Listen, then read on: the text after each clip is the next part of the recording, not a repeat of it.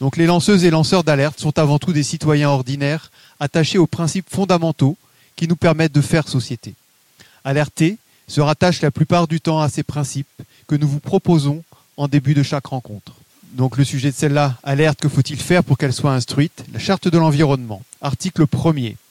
Chacun a le droit de vivre dans un environnement équilibré et respectueux de la santé. Article 2. Toute personne a le devoir de prendre part à la préservation et à l'amélioration de l'environnement. Et sachez une chose, c'est que tous les héros n'ont pas de cap. C'est bientôt demain. Le monde d'après, c'est maintenant. C'est bientôt demain. Ok, boomer. France Inter. C'est bientôt demain. C'est bientôt demain. Le monde d'après, c'est maintenant. Antoine Chao. Maison des sciences de l'homme, Paris Nord. Avenue Georges Sand. Huitième rencontre annuelle des lanceurs d'alerte. 10, 11, 12 novembre 2023. Et aujourd'hui, dimanche 12 novembre, à 11h, à l'auditorium, alerte, que faut-il pour qu'elle soit instruite avec Thomas Braille, Irène Frachon, Brigitte Gauthier, Julien Leguet et Florian Lemerle, animé par Daniel Ibanez.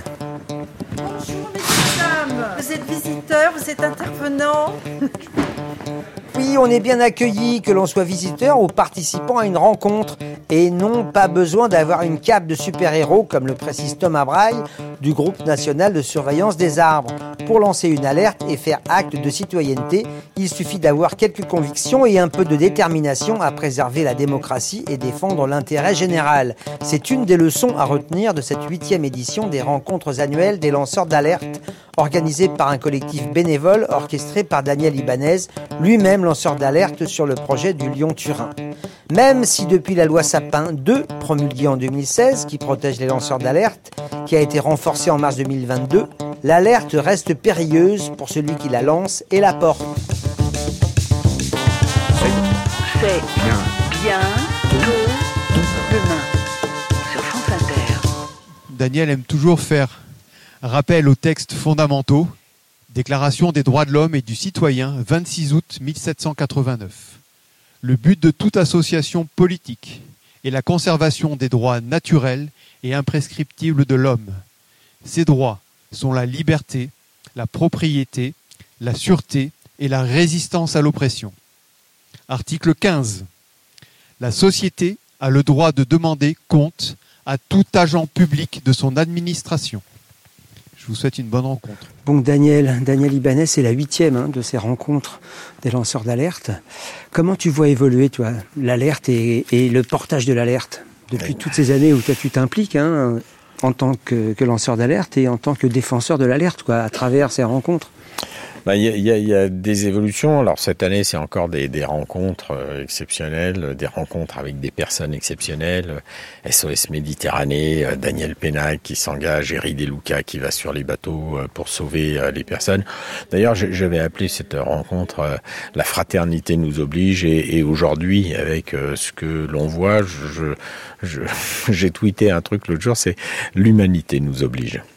Et ce matin, par exemple, dimanche, là, on, on a une, une rencontre avec euh, comment faire pour que les alertes soient instruites, euh, avec euh, à la fois Bassine Non Merci, Julien Leguet, avec Brigitte Gauthier, avec les soulèvements de la Terre, avec Irène Frachon. Et, et tout le monde me dit, mais comment tu mets sur une même table, sur une même rencontre, Irène Frachon, Thomas Braille, euh, Julien Leguet, et ces gens-là arrivent à, à, à, discuter entre eux alors que les thématiques sont complètement différentes et à dire oui, euh, il y a une communauté euh, d'action à avoir, de réflexion sur l'alerte, et ça c'est une vraie évolution parce que je crois que dans les premières années, l'alerte était vraiment sectorisée pour pas dire communautarisé, mais euh, voilà, ça c'est une vraie évolution, c'est cette transversalité de la discussion. Et je pense que c'est une vraie évolution sur la perception de l'alerte. Euh, je crois que de plus en plus les gens euh, se rendent compte que c'est un acte de citoyenneté. Et que ça n'est pas le fait de gens extraordinaires, mais de citoyens ordinaires. Et je crois que c'est ça qui est vraiment important à retenir mais dans un monde qui se dérègle à tous les sens du terme, que ce soit des règlements climatiques, mais aussi des règlements euh, économique, des règlements euh, démocratiques. Je pense qu'il est nécessaire d'avoir des citoyens qui ont conscience que l'alerte n'est pas simplement un droit d'expression, mais que c'est finalement euh, le devoir de préserver la planète, c'est le devoir de ne pas nuire à autrui, c'est le devoir de répartir justement les richesses, c'est le devoir euh, d'égalité entre les hommes et les femmes. Donc euh, euh, oui, ça, ce sont des vraies évolutions. Voilà, et les livres des intervenants sont vendus en bas. Hein. C'est pas une bibliothèque, c'est une librairie. Vous pouvez retrouver les invités en bas à la librairie au rez-de-jardin. Voilà, merci. Merci à tous et à tout de suite dans, dans l'espace librairie. Je suis Brigitte Gauthier, je suis une des fondatrices de l'association L214. Alors L214, c'est une association qui a 15 ans aujourd'hui, qui a la grande chance d'avoir 50 000 membres, un peu plus de 50 000 membres, euh, et qui concentre son action autour de la question des autres animaux, plus particulièrement les animaux qui sont destinés malheureusement aujourd'hui à la consommation alimentaire, donc pour fournir viande, lait, œufs et poissons, avec euh, l'idée d'une société qui considérerait les animaux vraiment comme des êtres doués de sensibilité, avec leur propre singularité, et non plus comme des ressources à notre disposition. Donc c'est tout un nouveau monde qui s'ouvre à nous, où euh, bah, on vivrait plutôt en bonne intelligence euh, avec les animaux plutôt que de vivre sur leur exploitation. Alors nous, on est à la fois lanceur d'alerte et relais d'alerte. Euh, lanceur d'alerte parce que on met à jour une situation qui est souvent euh, cachée et euh, c'est pas juste qu'on ne veut pas la voir, c'est que vraiment il y a des forces, euh, des, une industrie agroalimentaire qui n'a pas envie qu'on sache dans quelles conditions on obtient bah, les produits comme la viande, le lait, les œufs ou même les poissons qu'on trouve sur les étals.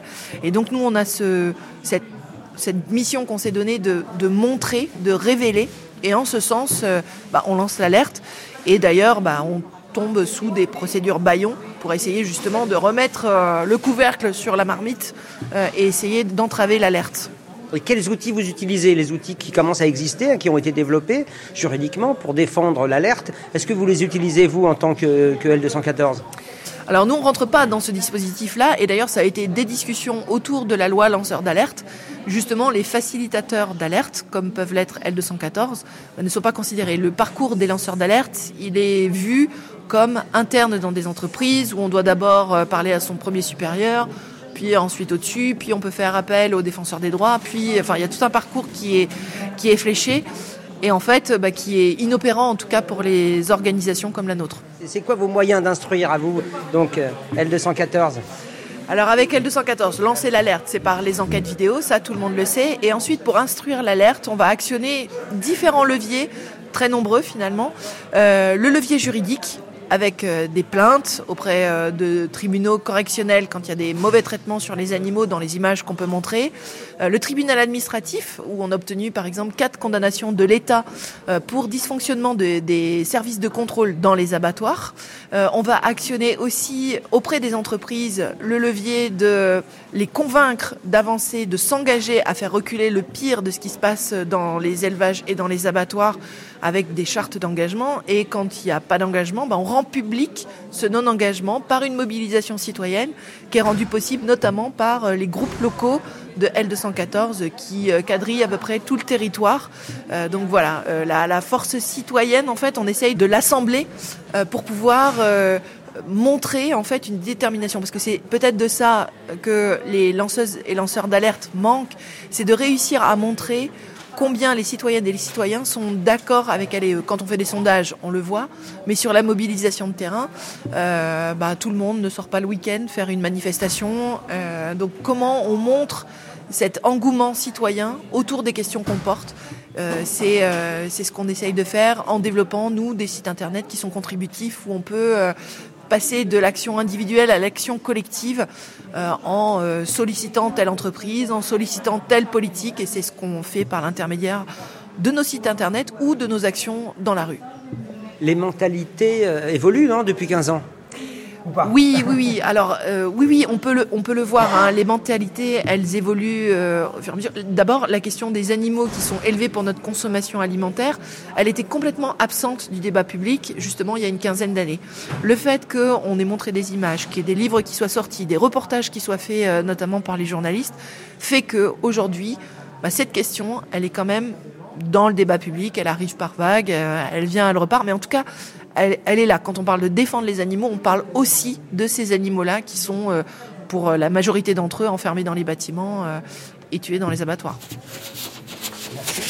Alors, L214, un livre avec la préface de Brigitte Gauthier. On va descendre pour le dédicacer. Voilà, ça aussi, c'est passé de l'alerte à la lettre et c'est important de soutenir ces démarches.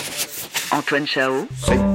C'est Bien. bien tôt demain Alerte. Sur France Inter. Que faut-il faire pour qu'elle soit instruite? Julien Leguet, vous avec Bassim Non Merci, vous avez mené des longues années de lutte pour justement dénoncer cette aberration des bassines, hein, de, de ces réserves d'eau complètement aberrantes par les temps qui courent. C'était important de le dénoncer. Et, et comment vous y êtes arrivé? Parce qu'aujourd'hui, effectivement, ça devient une cause qui est devenue une cause nationale. hein. Est-ce que vous vous considérez comme lanceur d'alerte? Euh, bah, Est-ce que le terme de lanceur d'alerte, c'est un terme qui résonne chez nous? Euh, Oui, évidemment. Euh, Est-ce qu'on considère que notre mouvement, il est dans cette mouvance-là Euh, Oui, évidemment. Donc, euh, est-ce qu'on a notre place ici Et euh, non, on était ravis d'être invités et de, voir ce qui se passe ici. C'est un vrai creuset. et justement, puisque ces rencontres, elles touchent plein de thématiques différentes, bah, c'est toujours passionnant de voir des gens qui agissent face au même type d'oppression, avec les mêmes systèmes, les mêmes techniques de communication, etc., sur d'autres champs. Ça renforce, ça ouvre la perspective. La satisfaction par rapport au dossier bassine, bah, c'est qu'on a quand même l'impression qu'au niveau maintenant médiatique et ce que ça donne au niveau de la société, c'est une alerte plus large. C'est une alerte sur les enjeux de l'eau dans leur globalité et c'est une alerte sur le système agricole euh, qui a généré ces problèmes d'eau et donc qui disent euh, en filigrane l'importance de le réformer urgemment et de tourner le dos des pesticides, de reposer euh, fortement la question de la place de la viande dans notre alimentation, du bien-être animal, des conditions sociales, etc. Donc il y a une vraie satisfaction de dire on a lutté d'abord contre un projet local qui a trouvé une résonance nationale parce qu'on a su dire qu'en fait on était un laboratoire. Ce dispositif-là, en fait, il avait vocation à être généralisé et à être présenté comme une technosolution applicable à l'ensemble des territoires en stress hydrique. Donc, euh, toutes les premières actions qu'on a menées, c'était des actions très grand public, euh, permettant aux gens de comprendre pourquoi ces bassines étaient problématiques, euh, ce qu'était une méga bassine, à destination de qui c'était politiquement, comment c'était soutenu, etc. Parce qu'en fait, quel que soit l'angle dans lequel tu les prends, c'est scandaleux. Tu pourrais le prendre euh, que sous l'angle du conflit d'intérêts et du détournement d'argent public, que déjà ces projets ne devraient pas voir le jour. Tu peux les prendre sous un angle très naturaliste. euh. donc voilà, ça, on a d'abord ancré euh, la, lutte localement, et on a eu en effet la chance que parce que localement, les associations, les organisations comme la Confédération paysanne ou la CGT, par exemple, euh, ben, ont pleinement habité cette lutte. Ils ont su aussi euh, sol- solliciter et alerter à l'échelle de leur propre syndicat. Et c'est monté au national. C'est devenu des luttes phares pour euh, Sud Solidaire, pour la Confédération paysanne, pour la CGT. Et puis, bah, il y a aussi cette rencontre avec les soulèvements de la terre en, redisant bien que BNM, on est soulèvement de la terre depuis le début. On a signé l'appel d'emblée. On construit en fait la lutte euh, à l'échelle nationale ensemble. Euh, et on est allé les rencontrer un mois d'août, euh, un mois avant que les travaux commencent, avec ce truc de dire mais là il y a une urgence, ça va démarrer, on a tout fait, on a tout essayé, et puis, ils arrivent, les pelleteuses elles vont tout défoncer. Et, et là on a rencontré une autre culture, une autre manière de, de faire, d'autres manières d'agir, où on va être capable de s'engager physiquement, euh, de bloquer, d'empêcher, euh, de éventuellement désarmer. Euh, moi, je suis très à l'aise et je revendique hein, le fait. On est bien allé dans une bassine euh, à Cran-Chaban. Un jour de manif, on nous avait interdit de manifester là où il y avait une bassine en chantier. Et après s'être fait largement gazer, euh, alors qu'on était dans des démarches pleinement pacifistes, ben, d'un élan commun, on est allé débâcher une bassine illégale. Alors, euh, on était un peu en avance dans l'histoire, puisque la semaine dernière, il y a un haut fonctionnaire du ministère de l'Agriculture qui a répondu à un journaliste de reporter que oui, les bassines illégales, elles devraient être bouchées. Ce qui fait un foin pas possible. Il y a des démentis de Féno et compagnie. Non, non, il l'a bien dit. Et puis en plus, euh, bah, si euh, l'État tient la ligne d'appliquer les décisions de justice, oui, l'issue, c'est de reboucher les bassines. Daniel, il a été évoqué ce matin le rôle des journalistes hein, et des médias dans le fait de porter l'alerte aussi, hein, ou de relayer en tout cas les, lanceurs d'alerte. Il y a eu la projection du film euh, Algues vertes hein, avec Inès Léraud et Morgane Larche qui étaient là, donc qui sont effectivement des journalistes qui ont porté les alertes en Bretagne notamment sur la question des, des algues vertes. Euh, Est-ce que ça évolue? Est-ce que tu sens qu'il y a une prise en charge plus importante de l'alerte par des investigations journalistiques et par des médias qui s'engagent justement sur ces questions? Alors, euh, la question, et, et c'est vraiment la question que l'on a essayé de poser ce matin, c'est comment le journaliste est un acteur de l'alerte, un acteur complémentaire de l'alerte, et comment on traite l'alerte quand on est journaliste, c'est-à-dire est-ce qu'on traite la personnalisation de l'alerte à travers un lanceur d'alerte à qui on fait porter. Et je dis bien on fait porter, non pas qui porte, mais on fait porter un combat, une alerte. Ou est-ce que, justement, il faut qu'on trouve des moyens entre journalistes et euh, monde de l'alerte pour que les alertes soient traitées, que ce ne soit pas une héroïsation des lanceurs d'alerte, parce que cette héroïsation a pour effet pervers, en fait, de rejeter les citoyens ordinaires, parce qu'ils se disent, bah non, il faut être un héros. Oui, on n'a pas besoin de cap hein, pour être un lanceur d'alerte. Voilà, Exactement. Il n'y a pas de cap. on n'a pas besoin d'un déguisement en Superman. Voilà. L'alerte, c'est vraiment l'affaire de tous et chacun. Le lanceur d'alerte, il dit il faut préserver la planète et les ressources en eau, etc., etc. Et donc, oui, il faut absolument s'engager dans la vie du pays. Il ne s'agit pas de dire je m'engage dans un parti politique ou dans un autre. Il s'agit de dire il y a des règles dans les républiques et on va les faire euh, respecter. Vous pouvez retrouver l'ensemble des rencontres en ligne sur le site des rencontres annuelles des lanceurs d'alerte. Merci à Brigitte Gauthier de L214, à Julien Leguet de Bassine Non Merci, à Daniel Ibanez, à la librairie Le Presse-Papier à Argenteuil et à tous les bénévoles qui organisent joyeusement ces rencontres. Toutes les infos sont sur la page de C'est bientôt demain sur franceinter.fr et on se retrouve la semaine prochaine à l'antenne et en podcast.